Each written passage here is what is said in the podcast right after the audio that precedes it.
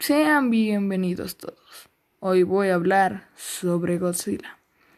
Este personaje que ha sido muy popular durante los últimos dos siglos, el siglo XX y el siglo XXI. Hoy vamos a hablar sobre datos curiosos sobre él, quiénes fueron sus creadores y lo que nos quisieron transmitir. Así que sin más dilatación, empecemos. Godzilla fue creado por Tomoyoki Tanaka, Shiro Honda y un grupo de trabajadores de la Toho Más, los cuales se les dio la orden de hacer algo que representara el miedo y la destrucción que causó la bomba nuclear lanzada por los estadounidenses en 1945 a finales de la Segunda Guerra Mundial. A ellos les llegó la idea de crear un monstruo gigante. Es por eso que empezaron a trabajar en una fusión entre un gorila gigante y una ballena. De ahí viene su nombre, de las, de las palabras gorila y ballena en japonés, que son gorira y kujira. Sin embargo, luego que se les presentara el diseño que se asemejaba a un dinosaurio radioactivo gigante, decidieron optar por ese para que fuera monstruo Gojira. Pero se encariñaron demasiado con el nombre, así que decidieron dejarse.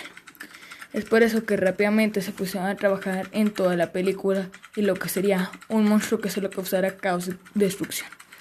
Es por eso que se le hizo un rugido atemorizante, un rugido que causara miedo y pavor, el cual fue el siguiente.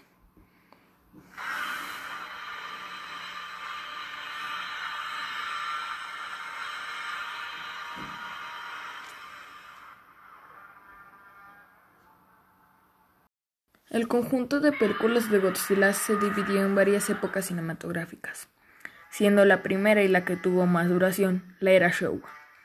Esta inició en 1954 mostrándonos al Godzilla original como un ser despiadado y que solo causaba caos y destrucción.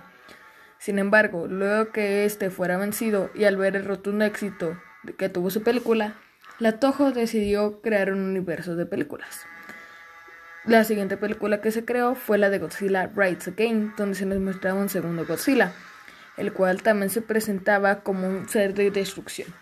Sin embargo, luego de esto, se siguieron creando más películas donde, a pasar del tiempo, Godzilla se fue convirtiendo en un protector de la Tierra junto a otros kaijus, pasando de ser alguien malvado a alguien benigno. Gracias a esto se crearon demasiadas películas donde Godzilla ahora era tratado más como un héroe para los niños en vez de un monstruo. Es por eso que Godzilla normalmente es más asociado a ser alguien bueno, aunque parece ser alguien malo. Gracias a la popularidad que alcanzó Godzilla, la Toho acostumbró a sacar una o dos películas al año, con nuevos monstruos, los cuales fueran aliados o rivales de Godzilla, como Mothra o Rodan, los cuales eran de los aliados más recurrentes de Godzilla. Ghidorah también fue uno de los rivales más poderosos y famosos suyos. Esto no hizo más que aumentar la popularidad de Godzilla, haciendo que varias empresas norteamericanas se vieran interesadas en comprar sus derechos, la cual obtuvo Tristar Pictures para crear su propia versión. Sin embargo, esta versión no fue tan popular y es recordada como una de las peores.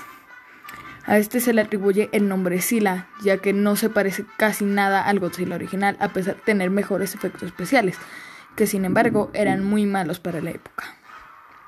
Esto ocasionó que la Toho ya no quisiera compartir sus derechos y siguiera haciendo películas independientes, hasta cerca del año 2014, donde Legendary también compró los derechos junto con la Warner, haciendo una propia versión la cual se hizo más famosa, haciendo que la Toho recuperara la confianza de los norteamericanos esa es la razón por la que actualmente tenemos un universo de películas de Godzilla hecho simplemente por norteamericanos.